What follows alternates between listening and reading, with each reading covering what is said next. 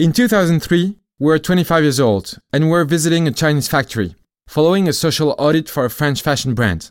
We spent three days among the workers. They looked pale and tired, but the factory was clean, and the working conditions seemed pretty good. Everything went well with the audit until we asked to see the living quarters. At first, the direction refused, but after insisting and arguing, they opened the doors. We found ourselves in a 25 square meter room where 32 Chinese workers were sleeping together, stacked in five level bunk beds, and in the middle of the room, only a hole that served both as a shower and a toilet. On that day, we realized globalization had gone wrong. These workers were making the clothes we were wearing every day, clothes that people we knew, our families, our friends were wearing every day. Something had really gone wrong. In 2003, big companies were already throwing around concepts like sustainable development. But it was all talk, with no real action to back it up. Meanwhile, we'd been working with Tristan Lecomte, who had just started Alter Eco, the first French brand for fair trade. He was making orange juice, tea, rice, coffee, and chocolate, working directly with producers and farmers around the world. We audited the cooperatives he was working with, and for us, it was a revelation.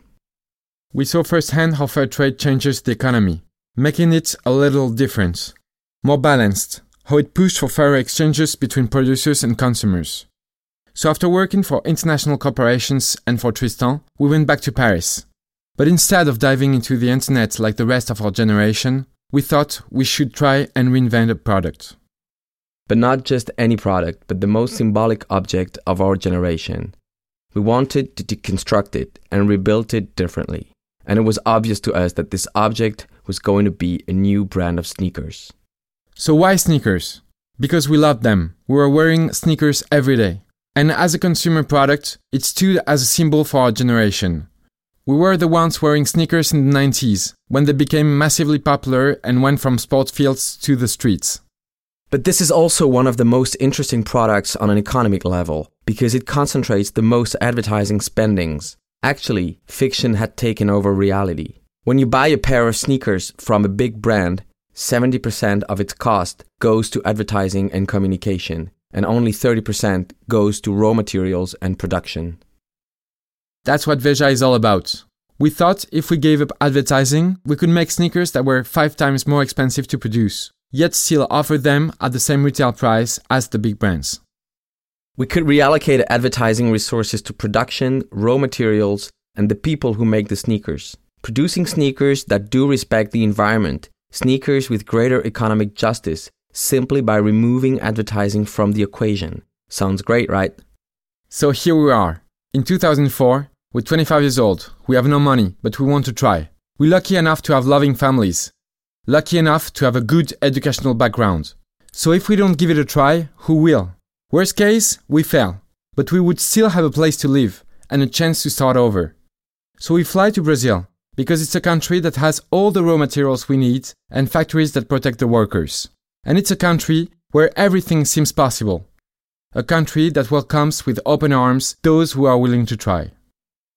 The purpose of this trip is to break down the sneaker and start over from the raw material all the way to the finished product and try to change each production stage to have a positive impact on the environment and society. So we end up in the Amazon rainforest with the Seringueiros. Those are communities that live in and from the forest without destroying it, without cutting trees down, but trying instead to live in harmony with it. And we start working with them. At first, it's a bit complicated. We are gringos who barely speak Portuguese, and we are in the middle of the jungle. Every day gives us a thousand reasons to lose hope, but we keep going. We explain that we want to create an incredible product and make it differently, and they trust us. Day after day, we learn to work together, and this wild rubber they harvest from the rubber trees becomes the cornerstone of our sneaker. It represents 40% of all sneaker soles we've made since. Then we leave for the Brazilian Nordeste by the Atlantic coast, a very arid and poor part of Brazil. It's hard for anything to grow there. But this is exactly where we met organic cotton producers, a very small cooperative of 35 producers supported by a local NGO. In fact, they grow organic cotton without fertilizers or pesticides, but it's more than just organic, it's agroecological cotton. Conventional agriculture uses chemicals and tends to damage the soil over the long term. In Brazilian Nordeste, we discover the principles behind agroecology. It makes the soil richer after the harvest instead of harming it. In the first contract, we paid twice the market price. They didn't understand. They thought it was strange. They call it the Os Franceses Locos, the crazy French. But they finally agreed, and we bought three tons of organic cotton, and that became the upper of our first sneakers. Three tons of organic cotton bought according to fair trade principles, we pay for crops in advance at a price set in a three year contract. In other words, when they plant a cotton seed, they already know how much they're going to sell one kilo.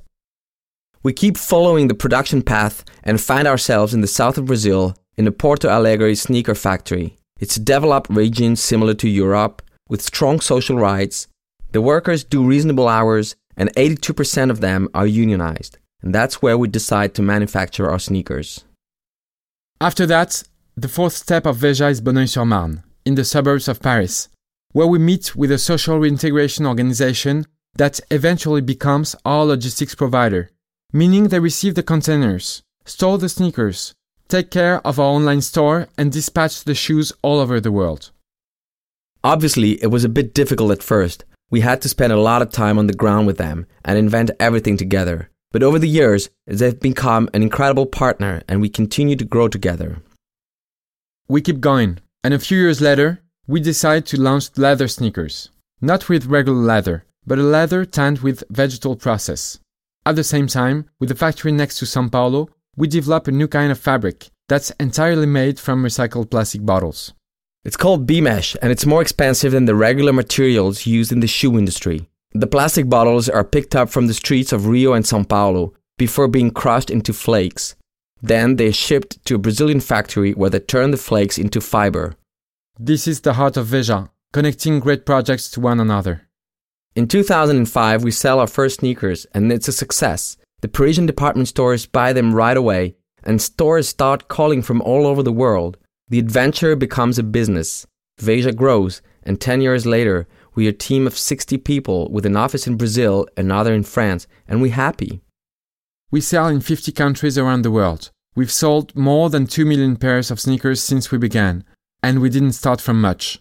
But we have a foot in several worlds fashion, fair trade, organic farming, design, social inclusion, factories, travel, cotton fields, the Amazon.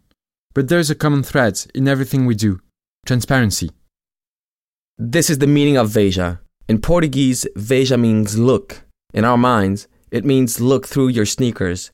Look at what's beyond.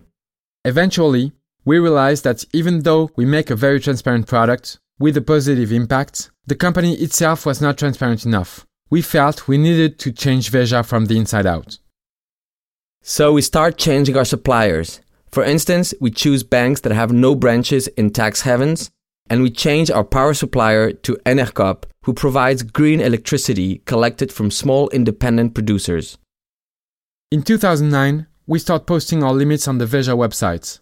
Everything we do wrong, we post it. We publish everything, and we love it. And that's precisely what we are going to continue doing in our future projects. Keep improving step by step and stay faithful to what we are and to what we'd like to see happen in the world. We love this transparency that drives us to do a little better each time. Because changing the world has become a buzzword. Even Google or Amazon use it every day. So instead of trying to change the world and the people in it, we stick to what we believe in, being even more transparent, improving the consistency of our projects, and make solutions happen. And instead of trying to convince everybody, we start with ourselves.